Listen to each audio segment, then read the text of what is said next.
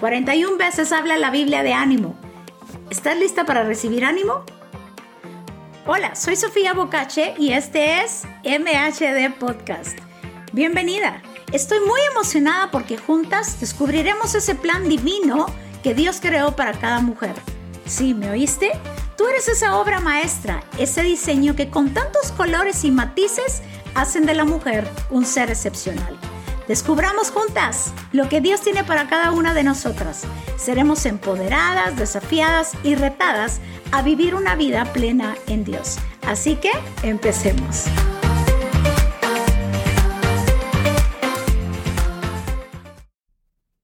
Así es, 41 veces habla de ánimo la Biblia.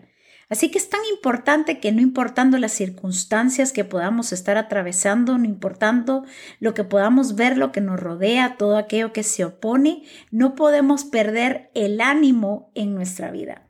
Deuteronomio 31.6 dice, esforzaos y cobrad ánimo. No temáis, ni tengáis miedo de ellos, porque Jehová tu Dios es el que va contigo, no te dejará ni te desamparará. Una de las razones por las cuales viene el desánimo es porque creemos que estamos solas, pero no es cierto. Dios siempre estará con cada uno de nosotros. Si algo necesitamos es esforzarnos para mantener nuestro ánimo. Cuando dice cobrad ánimo, quiere decir que lo perdimos. Y lo primero que Dios nos dio fue ánimo. ¿Sabías que en Génesis 2.7 cuando Dios hizo al hombre, dice que lo formó del polvo de la tierra y sopló en su nariz aliento de vida y fue el hombre un ser viviente. Dice que le dio ánimo. La palabra ánimo significa aliento, soplo y fuerza.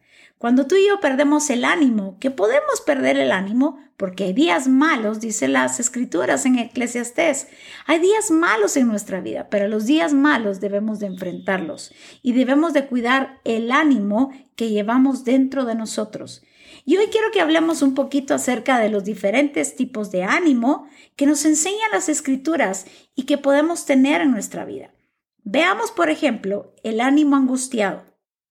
¿Te ha pasado en alguna oportunidad donde sientes ese ánimo angustiado? Proverbios 18:14 dice, al enfermo lo levanta su ánimo, pero al ánimo decaído, ¿quién podrá levantarlo? ¿Te ha pasado cuando te encuentras con una persona que está muy desanimada, que está muy angustiada y está decaída?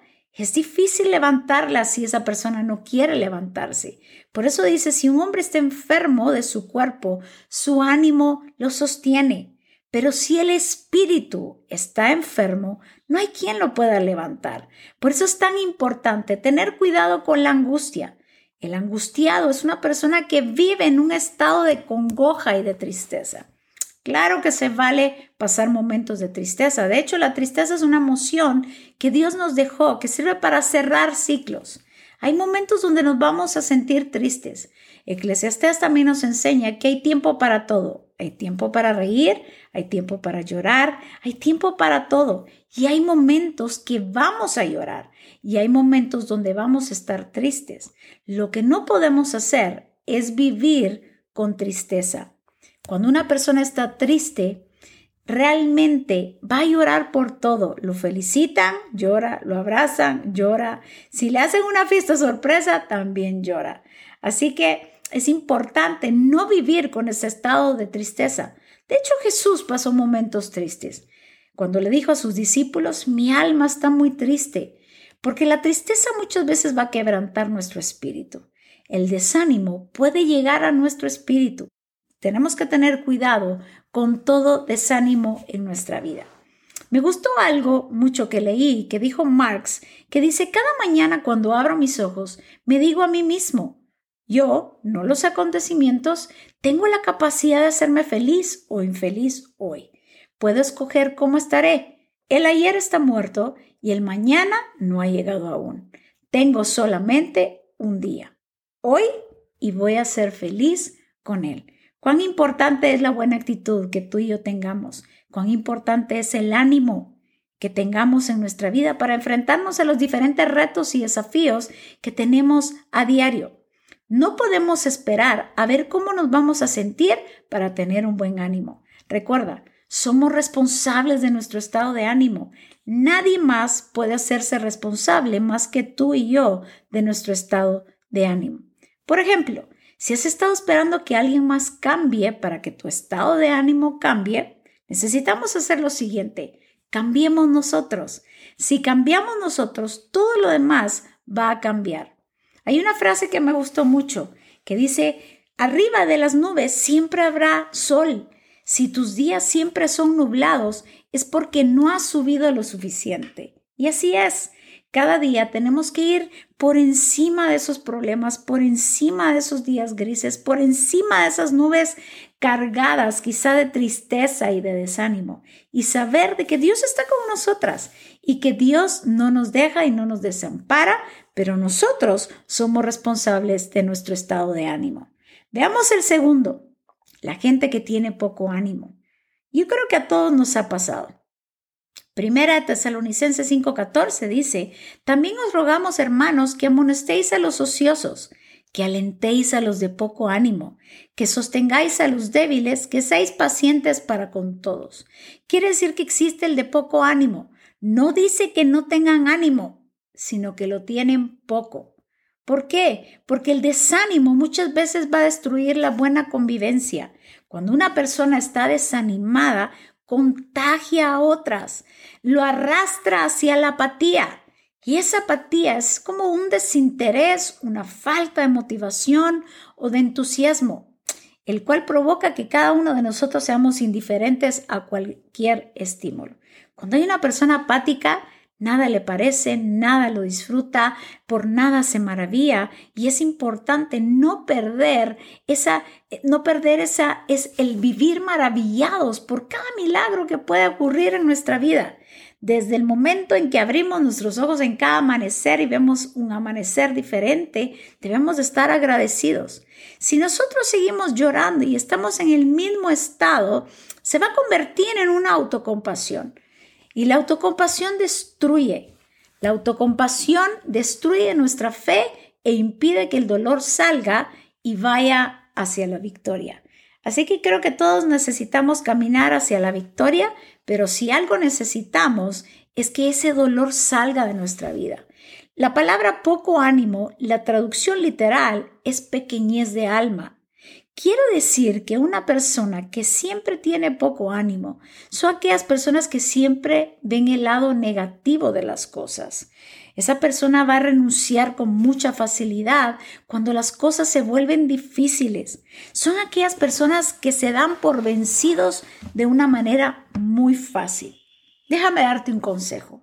Nunca le digas al diablo lo que tiene que hacer para desanimarte.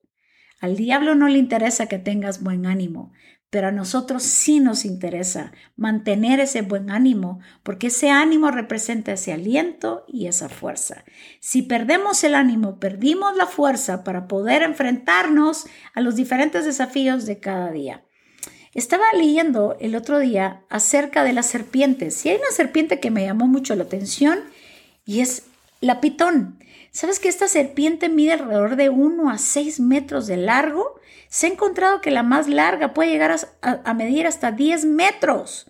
Imagínate, pero esta serpiente tiene una característica muy peculiar y es que tiene la habilidad de estrangular a su presa. Lo que hace es una constricción y es cuando la presa es incapaz de inhalar aliento y vida.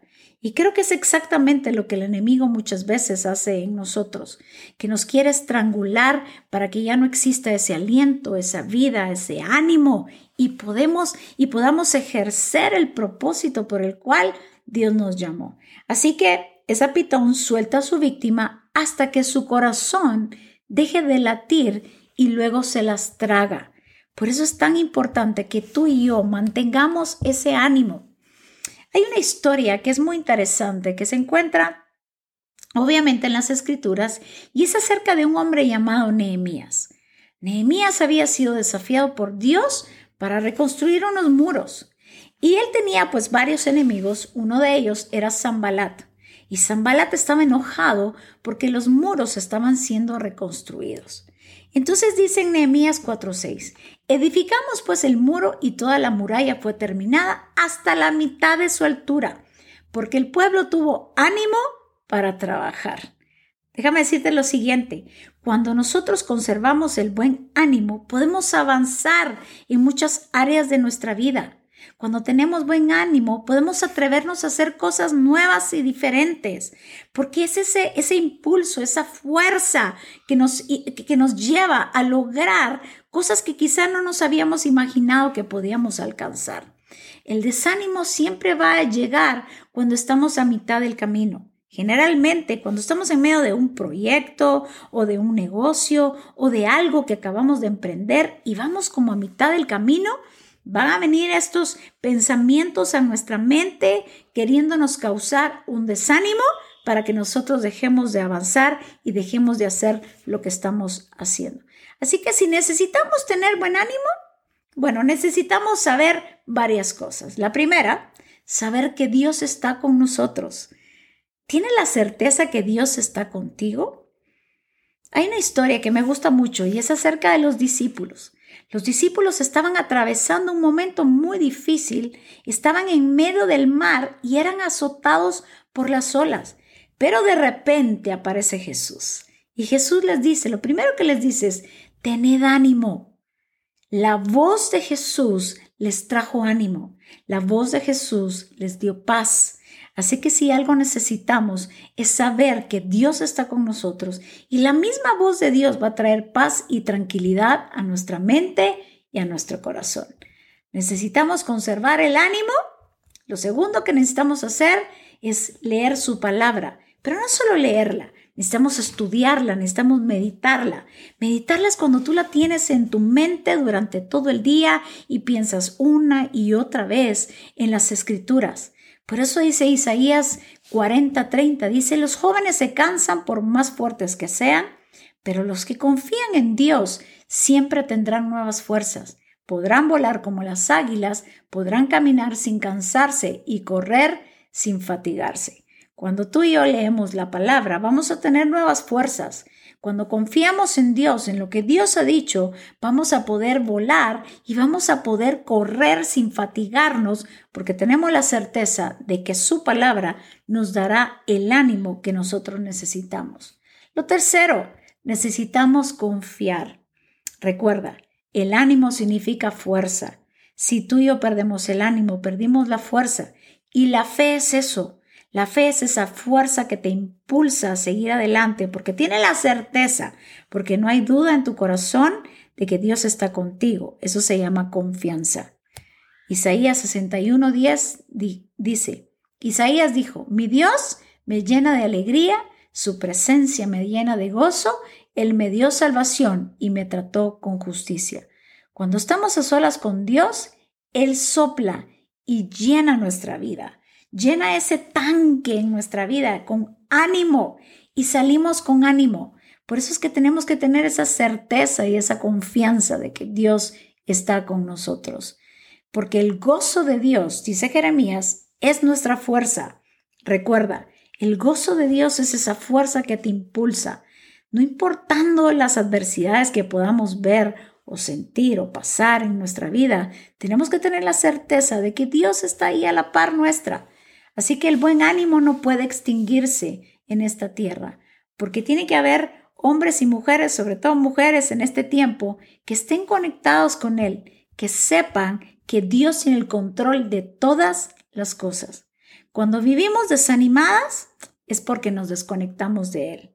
Mientras más escuches a Dios, más conectada estarás con sus planes y con sus propósitos. Así que creo que todos los días debemos de aprovechar el tiempo para estar a solas con Dios, para decirle cómo nos sentimos, para darle el espacio a Dios en nuestra vida, para poder abrir nuestro corazón de par en par y sobre todo mostrarle nuestra confianza, mostrarle nuestra plena confianza en Él. Jesús dijo en Juan 16, 33, estas cosas os he hablado para que en mí tengáis paz. En el mundo tendréis aflicción, pero confiad yo he vencido al mundo. La palabra confiar significa aliento, significa ánimo. De nuevo, Jesús nos vuelve a hablar de ánimo. No importando la aflicción que podamos pasar en este mundo, tenemos que reconocer de que Él es nuestra paz y que necesitamos recuperar el aliento y el ánimo en todo momento. Así que espero que te sirvan estos consejos que son muy prácticos, muy prácticos para nuestro diario vivir. Si deseas compartir este mensaje con, con alguien más, hazlo. No dudes, no titubees, porque seguramente Dios va a bendecir también a esa persona. Así que síguenos en Instagram, Sofía Bocache, y estoy segura que Dios hará algo nuevo en tu vida. Nos vemos a la próxima.